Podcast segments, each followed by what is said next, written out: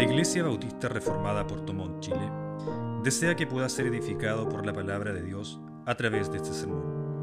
Junto con ello, le invitamos a que visite nuestra página de Facebook, Iglesia Bautista Reformada Portomont. Deseamos que Dios le bendiga. Solideo Gloria.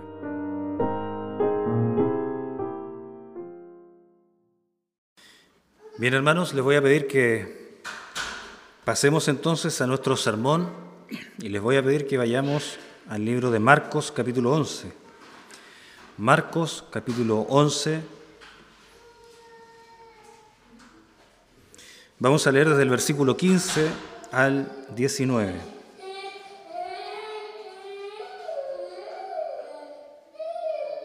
Marcos capítulo 11, versículo 15 al 19. Dice así. Vinieron pues a Jerusalén y entrando Jesús en el templo, comenzó a echar afuera a los que vendían y compraban en el templo, y volcó las mesas de los cambistas y las sillas de los que vendían palomas, y no consentía que nadie atravesase el templo llevando utensilio alguno, y les enseñaba diciendo, ¿No está escrito, mi casa será llamada casa de oración para todas las naciones?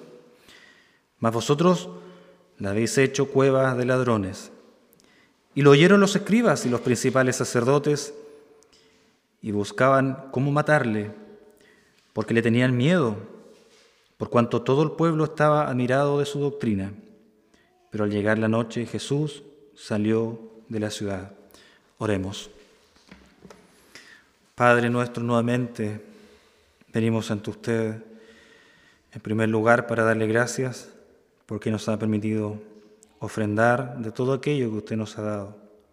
Sin duda ha sido bueno, ha sido misericordioso y rogamos que estos recursos puedan ser bien administrados.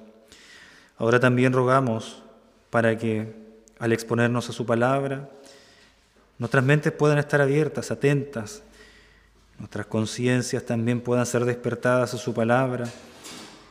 Y si hubiese algún momento de desconcentración o estuviésemos fatigados de este día, ayúdenos, Señor, a poner atención, porque lo que usted nos tiene en esta tarde siempre va a ser el alimento más preciado de nuestra alma. Se lo rogamos en el nombre de Cristo, nuestro Salvador. Amén. Quisiera iniciar este sermón, hermanos y amigos, haciendo notar algo que podemos ver inmediatamente en este texto. Generalmente cuando hablamos de Jesús y la gente habla de Jesús, se le atribuyen todos aquellos adjetivos que tienen que ver con su bondad, su misericordia, su paz. Y pocas veces se habla de que Jesús tuvo un episodio como este, que el que acabamos de leer que es un momento de rabia, un momento de celo, en un lugar particular de Israel, que es Jerusalén. Pocas veces se habla de esto. Siempre el hombre prefiere escuchar todo lo que es bueno de Dios, su misericordia, su bondad, su gracia. Pero pocas veces hablamos de la ira de Dios, porque Dios también se aira, la Biblia incluso en Salmo nos dice que Dios está airado con el pecador todos los días. Pero esa ira de Dios no es infundada y tampoco es una ira arrebatada. Esa es una ira que tiene muchos argumentos en contra del hombre. Pero en este caso en particular vemos un aspecto de ese momento, de esa característica de Dios que a veces es desconocida por muchos. Así que vamos a adentrarnos en estos versículos quiero partir con una pregunta, que es el título que le he dado a este sermón. Y la pregunta es, ¿qué tan sinceros somos? ¿Qué tan sinceros somos para con Dios? Ese es el título que le he dado a este sermón. Y al final veremos si esta respuesta la podemos responder incluso sinceramente. Lo que vemos en estos versículos, hermanos, es que está el Señor Jesucristo en Jerusalén, pero me gustaría dar el contexto primero que todo de cómo se va gestando esta, esta visita a Jerusalén. En los días previos a llegar a Jerusalén, el Señor estuvo en Jericó. Si nosotros vamos a Marcos capítulo 10, del versículo 46, vamos a encontrar a Jesucristo haciendo un milagro que es la sanidad de un ciego, el ciego Bartimeo. Si recordamos esa escena, Jesucristo va por las calles de Jericó y de pronto a lo lejos un hombre comienza a declarar algunas verdades que decían los salmos. Este es el hijo de David. Y empezó a clamar que, por favor, este hombre que va con una multitud le escuche. Ten misericordia de mí, gritaba. El Señor Jesucristo, al escuchar las voces de estos ciegos, y en especial de Bartimeo, se acerca y le sana. Y muchos piensan que porque Jesús sanó a un ciego, nosotros también lo podemos hacer hoy en día. Y eso no es un atributo que tenga ninguna persona. Ese atributo solamente lo tiene Dios. Él tiene el poder para sanar. Pero ¿qué es lo que hay ahí en ese evento? Lo que nos muestra el Señor Jesucristo que así como Bartimeo, y Él tiene el poder para darle la vista, asimismo todos los hombres están ciegos y necesitan poder ver lo espiritual, aquello que tiene que ver con sus almas. Luego en el mismo Jericó en ese mismo lugar tenemos también un evento que nos muestra Lucas 19. Recordemos que todos estos versículos tienen paralelos con otros evangelios. Y en Jericó también podemos ver que Jesús se encuentra con Saqueo. Saqueo era el jefe de los publicanos. Estos publicanos eran cobradores de impuestos. A estos hombres se le calificaban como traicioneros de la patria porque los cobradores de impuestos eran israelitas que trabajaban para el imperio romano y ellos cobraban impuestos a sus hermanos. Pero no solamente eso, sino que también extorsionaban estos impuestos. No solamente cobraban lo que debían, sino que además extorsionaban cobrándole más a ellos. Por lo tanto, cualquier publicano, incluso Mateo, quien escribió el primer evangelio, también fue un publicano. Por lo tanto, este tipo de personas eran llamados los pecadores simplemente, los que no merecían nada de Dios. ¿Y qué es lo que vemos con Saqueo? Saqueo era el jefe de los cobradores de impuestos. Cuando Saqueo sabe que Jesús va llegando a Jericó, él corre para ver quién era este hombre y en su estatura, él como no puede ver a Jesús, dice que se sube a un árbol y mira desde ahí a Jesús. Él solamente quería ver a Jesús. Y Jesús le ve y le dice, hoy día posaré en tu casa que vemos acá nuevamente la misericordia de Dios. ¿Qué es lo que quiere hacer Dios con los hombres? ¿Qué quería hacer Dios con el ciego Bartimeo? Quería hacerle el bien. ¿Qué quería hacer Dios con Saqueo? A pesar de que era un cobrador de impuestos, un malvado cobrador de impuestos, quería hacerle el bien. De esta forma, vemos el relato de los evangelios y nos encontramos que ahora Jesús ya salió de Jericó ya hizo una sanidad, ya salvó a Saqueo. Y esto va dando fama a Jesús, por lo tanto hay mucha gente que le va siguiendo, gente que concuerda que Jesús puede ser el Hijo de Dios por sus milagros, por su doctrina, por las parábolas, por toda la enseñanza. De esta manera entonces Jesús ahora ya en sus días finales va entrando a Jerusalén. Solamente para recordar, Jerusalén era la capital de la religión. Israel tenía varias regiones, habían unas que eran más de pesca, pero Jerusalén se destacaba porque era la, ciudad de la religión. Ahí estaba el templo, ahí estaban los principales sacerdotes, ahí estaban los mejores fariseos, los más estudiosos, los más cultos se encontraban en Jerusalén. Ahí entonces llega Jesús a sus últimos días. Jesús sabe a qué va a Jerusalén. Son los últimos días. Jesús sabe que al llegar a Jerusalén, Él tendrá que morir en una cruz. Será traicionado. Pero esto es algo que no saben los discípulos. ¿Qué es lo primero que hace Jesús cuando llega a Jerusalén? Cuando empieza a mirar la ciudad desde la altura. La Biblia nos dice que Jesús llora. Porque, repito nuevamente lo que dije antes, Jesús quería hacerle el bien a los hombres. Jesús quería hacerle el bien a Jerusalén. Y Jesús llora porque les dice, yo quería darles paz. pero ustedes están ciegos y nunca aceptarán mi paz. Por lo tanto, Jesús, al entrar a Jerusalén, él sabe que al llegar a Jerusalén serán sus últimos días y será el lugar de muerte. Así entonces llega Jesús a Jerusalén y nos encontramos ahora ya con nuestro texto, la purificación del templo. Jesús, como dije antes, ya ha adquirido fama, hay gente que lo va siguiendo, gente que ha visto sus milagros, sus enseñanzas, sus doctrinas y muchos le seguían. Pero no solamente le seguían aquellos que creían en Él, que veían posibilidad de que Él sea Dios, sino que también junto con Él, en esta multitud, iban también los fariseos, los escribas y los sacerdotes. ¿Quiénes eran los fariseos, los escribas? Estos hombres eran religiosos, eran personas que se oponían a Jesús. Entonces ya vemos dos grupos que van acercándose con él a Jerusalén. Vemos aquellos que adhieren con Jesús y vemos por otro lado aquellos opositores que también van con él y aquellos que ya lo están esperando en Jerusalén. ¿Quiénes eran los fariseos? Los fariseos creían, eran era un grupo social, político, religioso, que creía tener una superioridad moral frente a las demás naciones. Y no solamente las demás naciones, los paganos, sino también entre los judíos. Los fariseos enseñaban un formalismo exagerado de la religión. Ponían un estándar tan alto en todos los ritos que nadie más podía llegar a ese nivel. Ellos mostraban todo lo que eran, por ejemplo, con su vestimenta.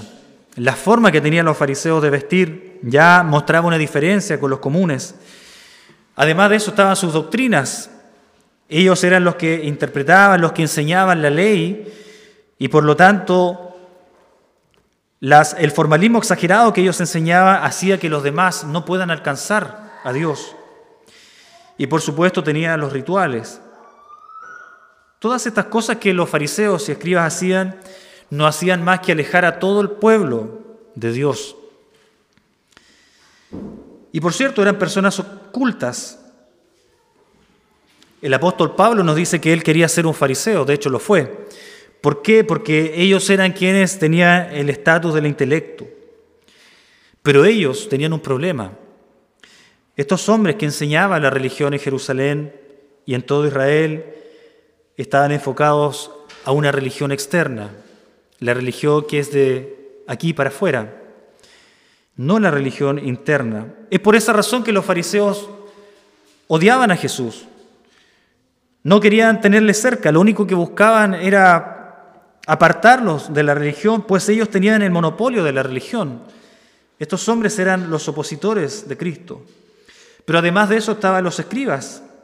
Estos hombres eran los abogados, aquellos que interpretaban la ley y que podían llevar a juicio o defender a otros cuando eh, atentaban contra la ley civil o la ley moral que estaba involucrada. No había nadie como ellos, ellos eran los maestros. Estos eran los encargados de copiar el Antiguo Testamento palabra por palabra para que así no tuviera alteraciones. Estos eran los hombres que solamente podían interpretar la ley y por supuesto amaban el reconocimiento de los demás. Amaban que los demás los miren y les digan, ellos son los únicos que interpretan la ley. Y al igual que los fariseos, estos hombres también estaban enfocados en la religión externa, en los rituales. Pero su corazón, dice Jesús, estaba lejos de Dios. Por lo tanto, lo que vemos aquí en estos versículos es que Jesús va llegando a Jerusalén y ya no es un desconocido como antaño, ahora es conocido, y va llegando a Jerusalén y el, alboroto es tan grande que tiran, tiran eh, decoraciones en la entrada porque le reconocen como el Hijo de Dios. Osana, el Rey que viene. Cantan en las calles de Jerusalén y Jesucristo va acercándose entonces hacia el templo. Son sus últimos días y va con gente que adhiere con él y gente también que busca hacerle el mal. Así entonces llegamos a nuestro versículo 15. Vinieron pues a Jerusalén y entrando Jesús en el templo, comenzó a echar fuera a los que vendían y compraban en el templo y volcó las mesas de los cambistas y las sillas de los que vendían palomas. Todos esperaban que esa entrada fuera con un trato más amable, pero Jesús llega enojado al templo por todo lo que ve. ¿Por qué se enoja Jesús? Porque al igual que la higuera, cuando Jesús pasa eh, por Jerusalén y ve una higuera que está seca y no ha dado su fruto, lo maldice. ¿Por qué lo maldice? Lo maldice porque esa higuera debía dar fruto y no la estaba dando. Y es también lo que Dios le pide a los hombres. A los hombres, a la humanidad le ha pedido frutos, adoración, y nadie se la da. Y esto es lo mismo que está pasando entonces en el templo, en este momento. Todo esto que ellos enseñaban, todos estos rituales, todas estas doctrinas del Antiguo Testamento que simulaban que acercaban a los hombres a Dios, no era más que algo falso, era hipocresía.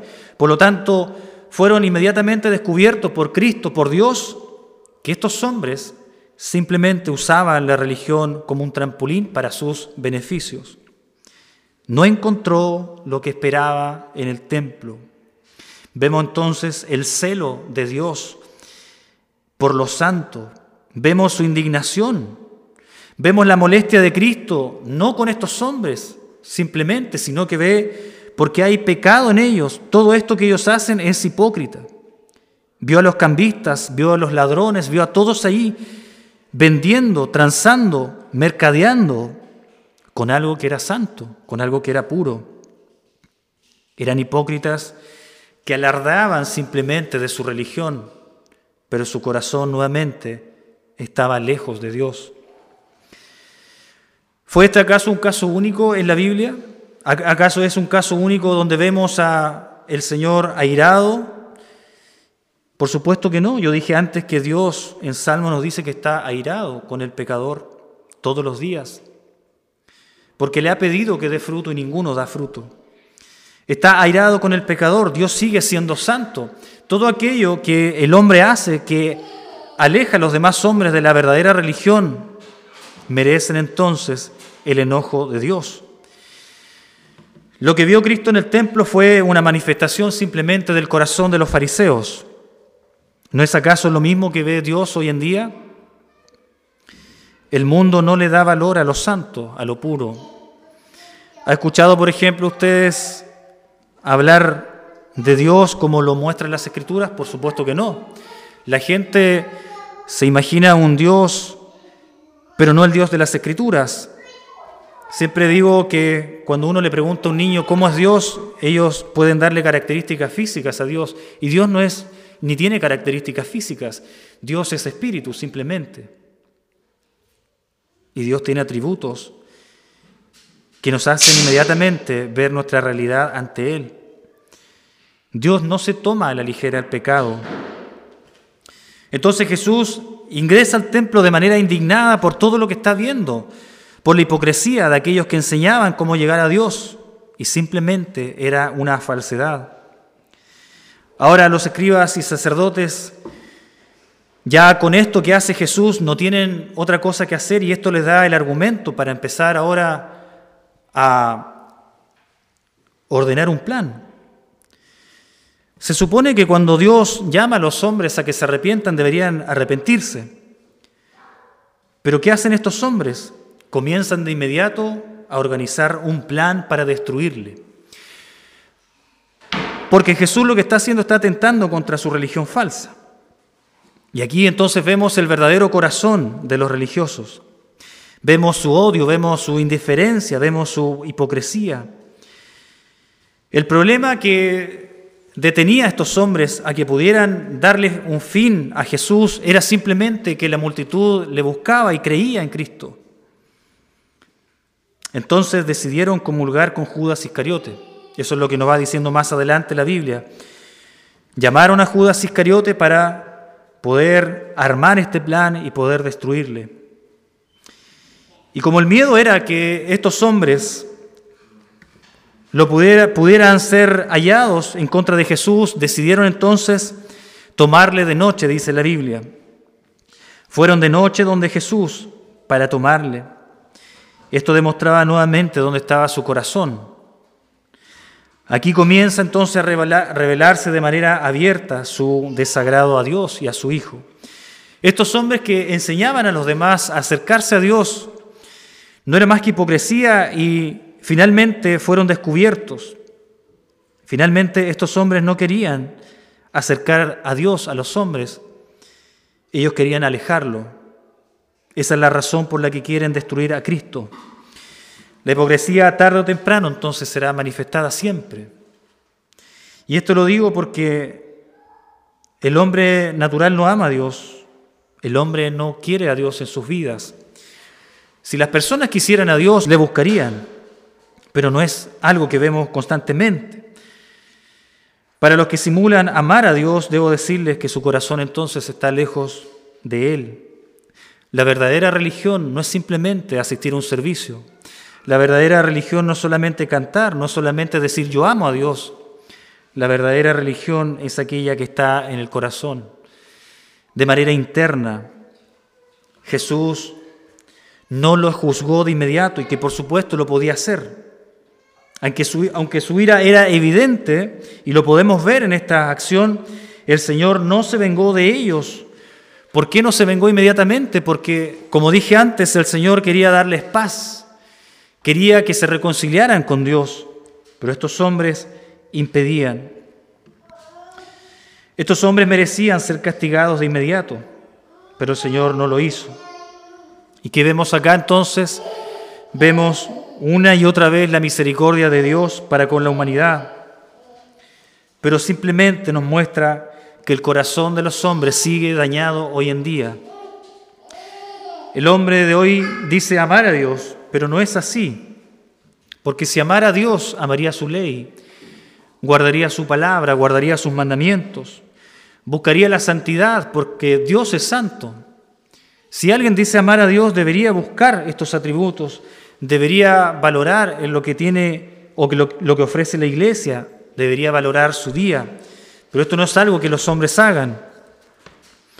Por lo tanto, la hipocresía y el propio autoengaño del hombre siempre será descubierto. Si usted piensa que Jesús hizo bien con atentar contra estos hombres, no tenga la menor duda de que Cristo lo hará con usted también, si usted ha sido autoengañado con su religión.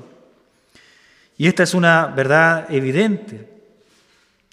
¿Se ha preguntado usted por casualidad si es tan sincera su religión? ¿Es tan sincera su religión como la dice ser? ¿Es capaz usted de verse como uno de esos fariseos? ¿Es capaz de verse como aquellos escribas o aquellos sacerdotes que vivían autoengañados? ¿Cuál es la religión que ama a Dios? También es una buena pregunta. ¿Qué es lo que ama a Dios de los hombres? ¿Qué es lo que requiere? ¿Requiere acaso la religión externa o requiere la religión interna, la del corazón? La que no engaña, la que es sincera. Y otra pregunta, si me he autoengañado, entonces ¿qué puedo hacer? Si yo soy consciente de que me he autoengañado durante este tiempo y lo que estoy viendo aquí en las escrituras es que yo también me he comportado como un fariseo o como un escriba, entonces ¿qué puedo hacer? ¿Qué podría hacer usted? Debiera usted buscar el perdón de Dios. A eso es lo que nos referimos en nuestra segunda oración cuando decimos que debemos ser humildes Humildes es reconocer que lo que dice su palabra es verdad, que nadie quiere buscar a Dios, nadie puede hacerlo, no tiene la capacidad. Debe ser humilde, debe reconocer que es pecador, debe reconocer y orar al Señor, debe creer en Él, debe creer en sus méritos, no debe confiar más en los suyos, debe creer que Dios ve todo y Dios juzgará. Yo les ruego, estimados amigos, que puedan considerar esta verdad porque para aquellos que se arrepienten, Dios siempre les dará misericordia y de su gracia.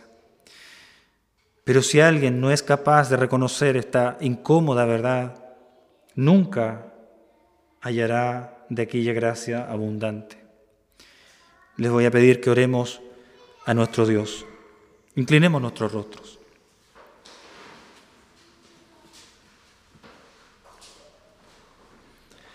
Padre nuestro, nuevamente venimos delante de usted, reconociendo que todo aquello que dice su palabra es verdad y no nos queda más que reconocer y ser sinceros con nosotros mismos, que probablemente hemos prometido o hemos dicho creer en usted y no lo hemos hecho. Yo ruego en esta tarde por aquellos que le han encontrado sentido a esta verdad. Yo le ruego por ellos, por sus corazones, para que puedan ser abiertos, sus mentes y sus conciencias puedan acusarles o puedan confirmar lo que usted ha hecho en ellos. Ayúdeles, Señor, a que puedan meditar en su palabra. Ojalá puedan seguir leyendo y reconocer que esto que nos dice usted es cierto.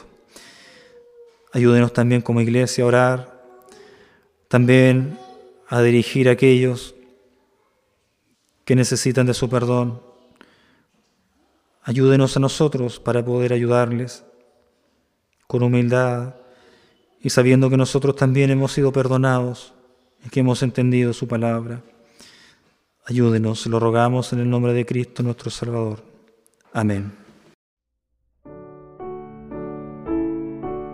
La Iglesia Bautista Reformada Portomont, Chile, desea que haya sido edificado e iluminado por la exposición de la palabra de Dios. Si usted está buscando una iglesia bíblica que predique el Evangelio de la Gracia, le invitamos a que nos escriba a la siguiente dirección electrónica ibreformadapm.gmail.com o para mayor información le invitamos a que visite nuestra página de Facebook Iglesia Bautista Reformada Puerto Montt. Deseamos que Dios le bendiga. Solideo Gloria.